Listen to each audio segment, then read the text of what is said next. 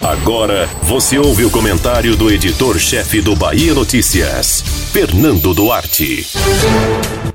Ah, o 2 de julho, símbolo da libertação do Brasil de Portugal, acabou equivocadamente apropriado por defensores do governo de Jair Bolsonaro que carrearam pelas ruas de Salvador bradando pela independência real de um país fictício em que muitos deles insistem em viver. Só nos tempos modernos que o povo se digna defender um governo pouco defensável. Porém, são custos da democracia, algo que muitos sequer valorizam.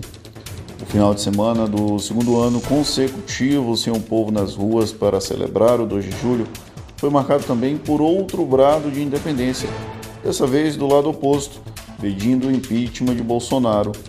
Fôssemos um país levado a sério, não seria preciso protestar contra o gestor público que vestiu uma roupa de sereia e levou desavisados ou simplesmente senhores dos próprios umbigos a um naufrágio palpável.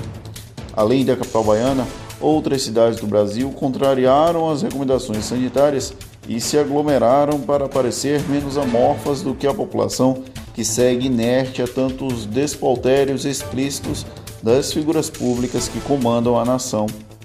Esses movimentos lembram as mobilizações de junho de 2013 e seus 20 centavos, e também as de 2016, quando alguns ainda acreditavam que boas intenções moviam o Brasil, sempre com dois lados díspares que insistem que suas próprias verdades são absolutas e que o outro está errado.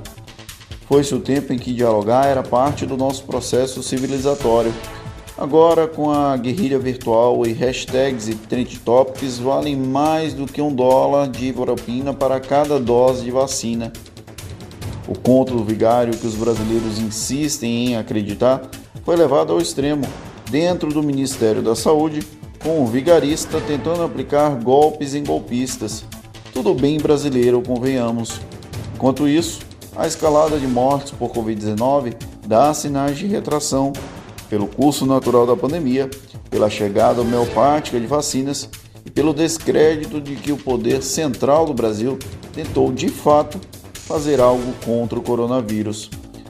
Foram tantas vidas perdidas pelo nosso próprio descaso que já não temos mais lágrimas ou reações. É como se nos apropriássemos do espírito de Joana Angélica tentou barrar um exército com, a, com o próprio corpo, mesmo sabendo que a morte era certa. Talvez ainda tenhamos reprimido o desejo de sermos como Maria Quitéria ou Maria Filipa, que usaram o que lhe era disponível para efetivamente entrar para a história, ainda que haja certo apagamento da segunda.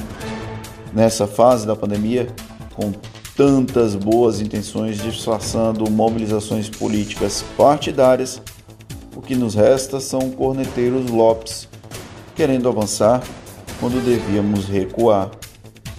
Ah, que saudade do 2 de julho. Você ouviu o comentário do editor-chefe do Bahia Notícias, Fernando Duarte.